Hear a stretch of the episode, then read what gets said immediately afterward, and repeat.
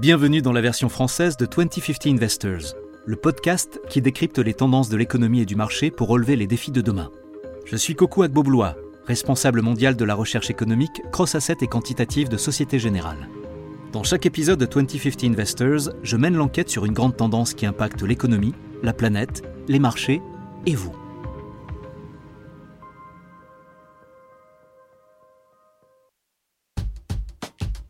Au moment où je vous parle, début juin 2021, l'OCDE vient de revoir ses prévisions de croissance du PIB à la hausse pour le Royaume-Uni, là où j'habite. Et vraiment, tout porte à croire que nous vivons les prémices d'un boom économique. Je veux dire, on entre dans les années 2020. On sort à peine d'une catastrophe mondiale. Ça ne vous rappelle rien? Eh oui, une comparaison s'impose. Après les souffrances causées par la pandémie de Covid-19, est-on sur le point de revivre les années folles? Comme nos aînés après la Grande Guerre, est-ce qu'on va assister à une vibrante révolution culturelle, mais aussi écologique? Les anglophones les appellent The Roaring Twenties. En français, on pourrait dire les années 20 rugissantes ou les années folles. J'adore cette expression et j'aime ses connotations historiques et ce qu'elle implique pour la dynamique économique actuelle. C'est un sujet fascinant, plutôt fun, mais aussi assez complexe. Alors, à nous les années folles? En un mot, oui. On dirait bien que oui les chiffres parlent d'eux-mêmes. Nous sommes entrés dans un nouveau cycle de croissance. Un cycle de croissance déclenché par des plans de relance fiscaux et monétaires colossaux. En tout, il s'élève à 25 000 milliards de dollars. Oui, oui, vous m'avez bien entendu. 25 000 milliards de dollars. C'est vraiment beaucoup. Le pacte vert pour l'Europe, qui doit mobiliser plus de 1000 milliards d'euros, fait la une de la presse. Deux articles au titre comme Green Deal européen, comment répondre aux défis climatiques, sont partout sur Internet. Et les États-Unis ne sont pas en reste. Je pense bien sûr au plan ambitieux de rénovation des infrastructures du président Biden, qui s'élève à 2000 milliards de dollars. Aujourd'hui, la croissance des bénéfices semble défier les lois de la gravité, et les marchés boursiers ont repris sur les chapeaux de roue. L'indice phare américain SP 500 a battu de nouveaux records à plusieurs reprises sur les six derniers mois. Et même le marché du crédit est on fire. En fait, Grâce à tous les prêts aux entreprises consentis en 2020, plus personne ne craint une vague de faillite en masse. Les entreprises ont assaini leur bilan. Et croyez-moi, c'est une bonne chose. Pour résumer, les gouvernements ont trouvé la bonne formule pour ressusciter des entreprises zombies. En tout cas, tout ça montre bien qu'on a entamé une phase de reprise économique solide. Et en plus, la confiance dans la campagne de vaccination s'améliore. Alors on peut maintenant le dire, on voit la lumière au bout du tunnel. Génial, non? Alors oui, mais il y a toujours un mais. Ok, il y a de la lumière au bout du tunnel, mais cette lumière n'est-ce pas celle d'un train qui fonce tout droit sur nous? Eh oui, parce que si on peut retenir une chose de ces dernières années, c'est qu'on n'est jamais à l'abri de mauvaises surprises. Entre la crise de la dette dans la zone euro, la crise des subprimes et l'éclatement de la bulle Internet, on n'a pas vraiment été épargné. En d'autres termes, je pense que la vraie question, c'est de prendre la mesure de ce que nous réserve cette nouvelle décennie. Pour tout vous dire, c'est le sujet de discussion qui revient tout le temps quand je parle avec mes clients et mes collègues. Tenez, pas plus tard que la semaine dernière, j'ai eu une conversation passionnante avec mon patron.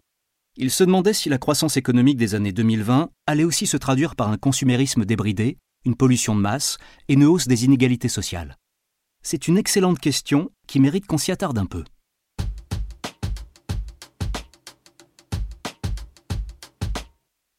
Reprenons par exemple le pacte vert pour l'Europe et le plan Biden dont on a parlé tout à l'heure. On a vu qu'il mobilise des investissements colossaux. C'est très bien. Mais la grande question, c'est de savoir dans quelle mesure toutes ces dépenses seront durables. Je pense aux habitudes de consommation, mais aussi aux infrastructures elles-mêmes. Et surtout, qu'est-ce que tout ça implique pour les gestionnaires de portefeuille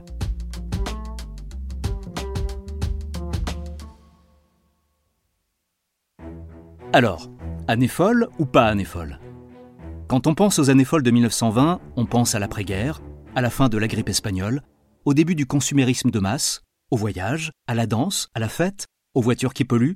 La liste est longue. Dans quelle mesure peut-on comparer cette reprise à celle que nous vivons aujourd'hui? C'est l'énigme qu'on va essayer de résoudre ensemble.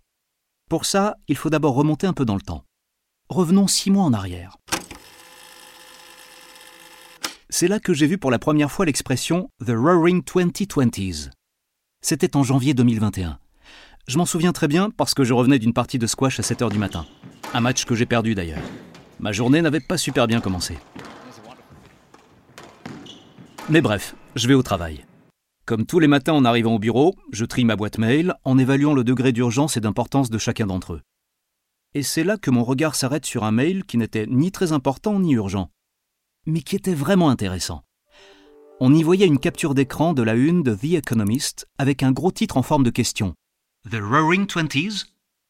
J'ai trouvé ça génial et tellement logique. C'est vrai ça, les similitudes m'ont sauté aux yeux. La dernière pandémie remonte à presque 100 ans. Elle a pris l'économie mondiale par surprise et ses conséquences humaines, psychologiques et émotionnelles ont été dramatiques. La distanciation physique, les masques, tout y était. Sauf le vaccin, bien sûr.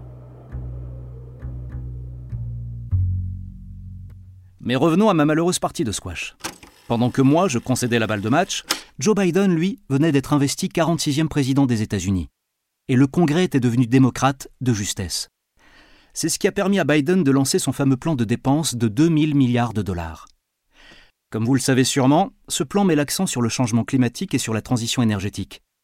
Il vise à être durable, d'où son nom Build Back Better ou Reconstruire mieux. Conséquence directe du plan, les titres cycliques, les actions minières, le marché de la construction et les matières premières ont pris de la valeur. C'est un changement assez fou. Avant ça, ils avaient été négligés pendant plus de dix ans par les investisseurs.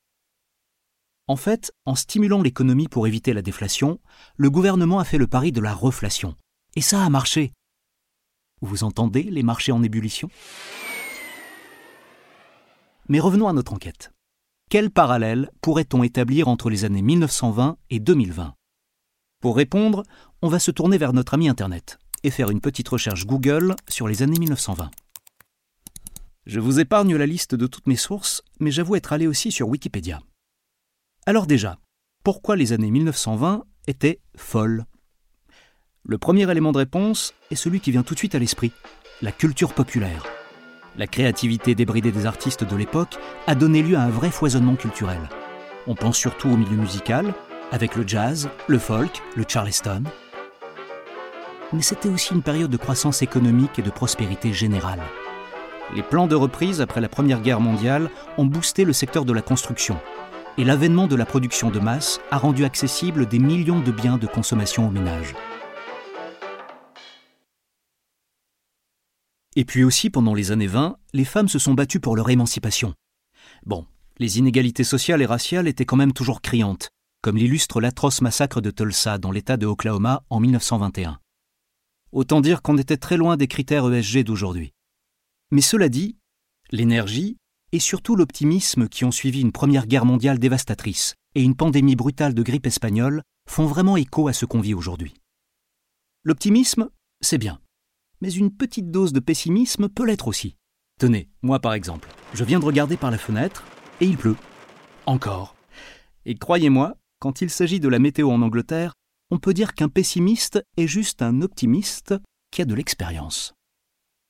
Plus sérieusement, on va faire un petit retour vers le futur.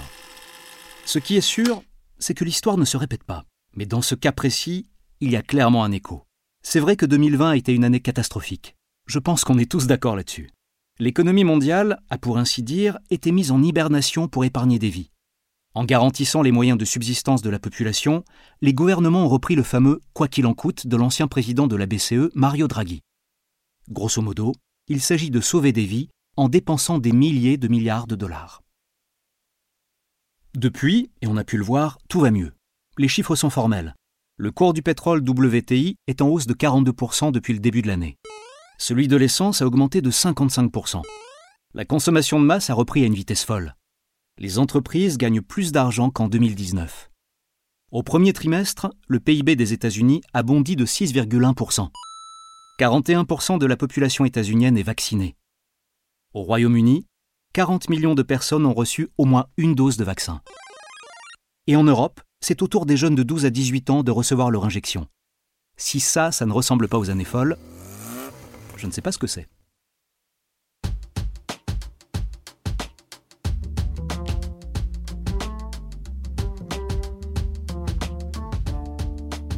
Mais si on regarde l'histoire, après les années folles, il y a eu le New Deal de Roosevelt.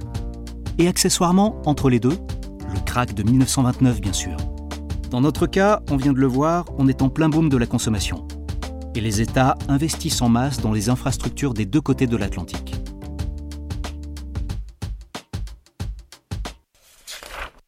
Une question clé qui revient souvent dans la presse est la suivante. Cette croissance est-elle durable? Et les engagements en matière d'infrastructures pour une économie durable sont-ils eux-mêmes viables financièrement? Tout d'abord, il faut comprendre que ce rebond de l'activité économique est logique.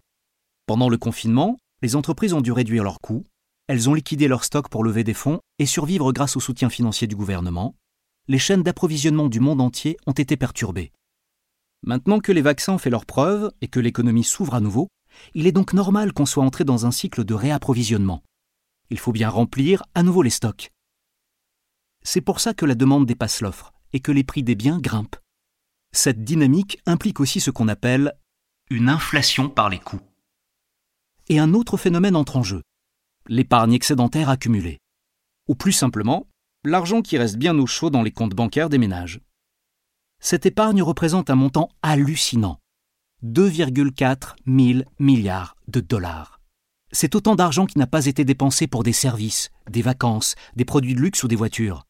On y retrouve aussi les chèques de 1400 dollars distribués à toute la population américaine par l'administration Biden. Pour vous donner une idée, en tout, cette somme représente près de 10% du PIB des États-Unis. C'est énorme. En Europe, ce chiffre représente environ 5 à 6% du PIB, soit près de 1000 milliards de dollars. Pas mal non plus. Et bien sûr, une partie de cet argent a été placée dans les marchés boursiers. Le nombre de nouveaux apprentis traders a grimpé en flèche, avec parfois des comportements, on va dire plutôt inhabituels dans le milieu. On se rappelle tous l'incroyable bond des actions GameStop qui a défrayé la chronique au début de l'année.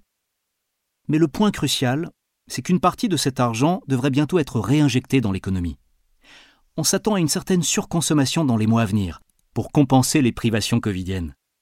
C'est ce que les anglo-saxons appellent le revenge spending. Et en fait, ça a déjà commencé. Les réservations pour les vacances de cet été, par exemple, sont prises d'assaut. Ça me rappelle le discours inaugural de Roosevelt en 1933, quand il a dit That the only thing we have to fear is fear itself. The only thing we have to fear is fear itself. La seule chose qui doit nous faire peur, c'est la peur elle-même. Parce que oui, quand on a peur, on ne prend pas de risques. La peur peut paralyser l'entrepreneuriat et l'économie. Et l'antidote à la peur, c'est l'espoir. Et la face cachée de l'espoir, c'est la confiance. La confiance en un déploiement mondial et efficace du vaccin. La confiance est un moteur crucial de la croissance. Ou comme le diraient les économistes, elle motive la propension marginale des ménages à dépenser. Mais tout ça, est-ce que c'est durable? Pour répondre à cette question, il faut d'abord parler des cycles économiques. Et pour bien comprendre le fonctionnement des cycles économiques, permettez-moi une petite métaphore. Imaginez un cadran d'horloge. Quand on était en pleine crise de la dette, en 2009, l'aiguille était sur le 9. Vous me suivez? Puis, l'aiguille a tourné jusqu'au 12. C'est la phase de désendettement, une sorte de destruction créatrice, ou de darwinisme économique.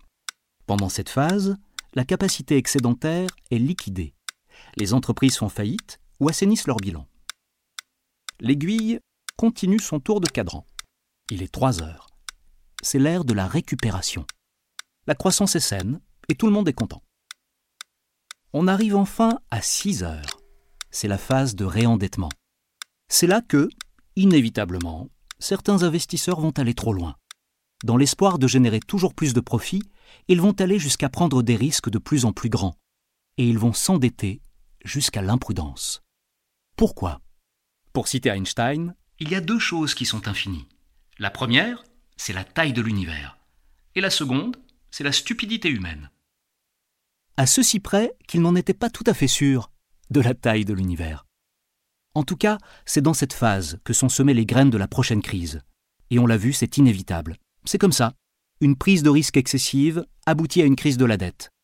Il est 9 heures et le cycle redémarre. Quand on y pense, c'est un peu comme les quatre saisons.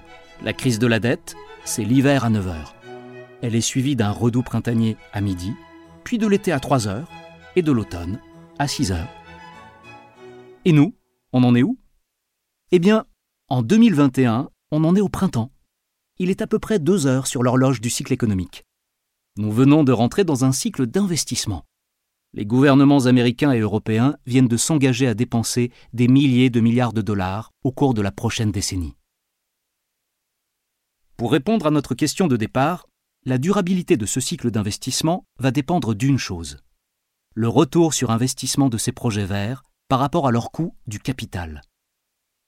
Et aujourd'hui, il se trouve que ce coût du capital est très faible, parce que les taux d'intérêt de la dette publique sont maintenus à des niveaux historiquement bas par les banques centrales. Alors il semble qu'il y a un espoir, et que les conditions sont réunies pour déclencher une révolution verte.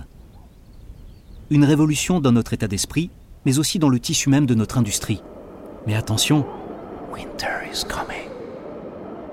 Il faut trouver un moyen de briser le cycle. C'est exactement ce que cherchent à faire les banques centrales et les gouvernements.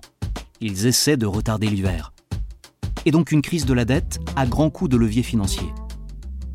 Et qu'est-ce qui se passe quand une force qu'on ne peut pas arrêter rencontre un objet qu'on ne peut pas bouger? Eh bien, le temps s'arrête. Mais on ne peut pas bloquer l'horloge économique pour toujours. Alors, ok, on a des milliers de milliards de dollars sur la table. Mais concrètement, ça veut dire quoi?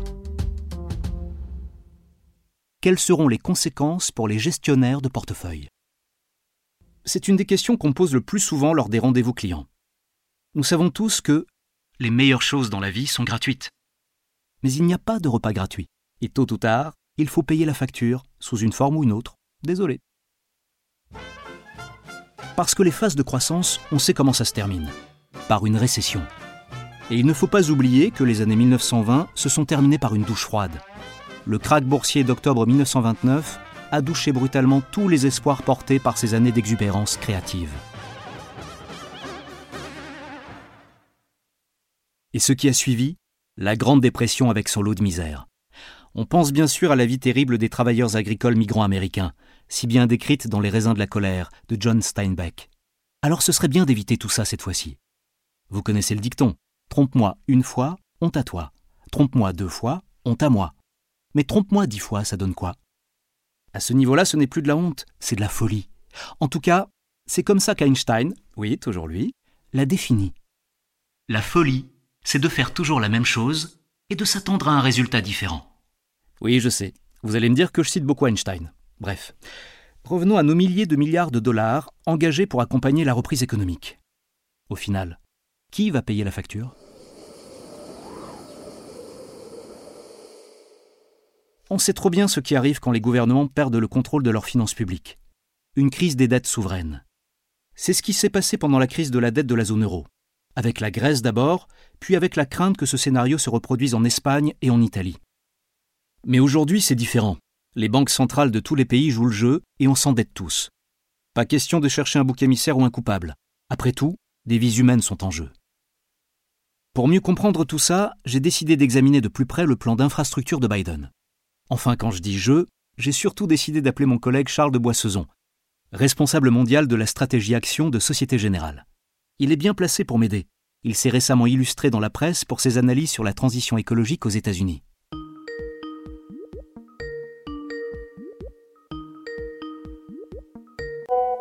Bonjour Charles, ça va?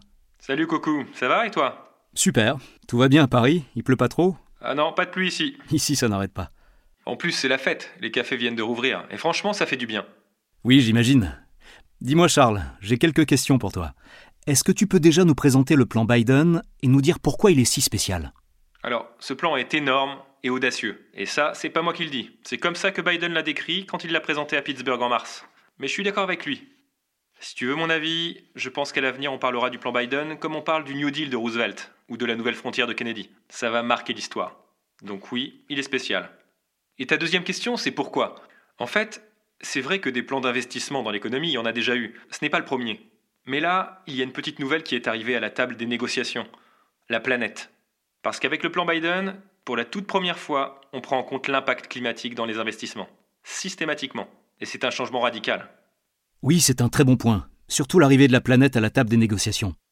est-ce que tu peux nous dire un peu quelles seront les conséquences du plan pour les secteurs clés dans les prochaines décennies? Tu penses qu'elles vont s'inscrire dans une évolution de ce qu'on connaît déjà ou qu'elles vont carrément être une révolution? Tu sais, Coucou, il y a trop de gens qui réduisent la transition verte aux énergies renouvelables, comme les éoliennes ou aux voitures électriques. Réparer 10 000 ponts et 16 000 km de route, ou s'engager à construire un million et demi de maisons durables, ça compte également. Hmm. Les ambitions écologiques de Biden dépassent largement la décarbonation de l'énergie. Il va vraiment loin. En gros, j'identifie cinq piliers qui peuvent intéresser les investisseurs.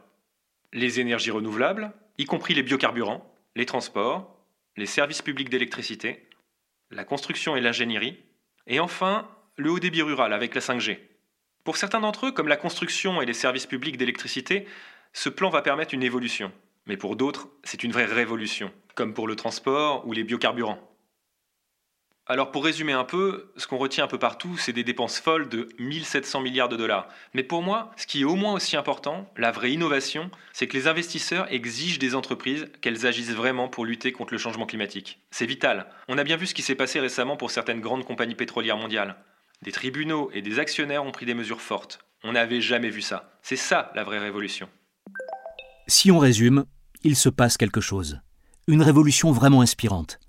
Alors est-ce qu'on entre dans de nouvelles années folles? Oui, on y est. Est-ce que ça va être durable? Oui, si on ne gâche pas tout. Et quels en seront les impacts à long terme? Là, on ne parle pas que de sauver l'économie, on parle carrément de sauver la planète, mais aussi l'espèce humaine. Si on y réfléchit bien, la planète est comme un organisme biologique, et elle est malade. Elle a attrapé un virus, le virus des humains. Mais on peut changer ça. On peut décider de prendre soin de notre planète au lieu de la détruire. Oui, parce que l'ironie dans l'histoire, c'est qu'un virus, en détruisant son hôte, finit aussi par se détruire lui-même. Demandez au coronavirus. Donc, même si on ne le fait pas pour la planète, il faut le faire pour nous et pour nos enfants. Les années 2020 ressemblent aux années 1920. Mais il y a aussi des différences clés entre ces deux époques. Mon espoir, c'est qu'au lieu de reproduire l'histoire, on arrivera à se saisir de cette occasion pour écrire l'histoire. Une belle histoire, cette fois.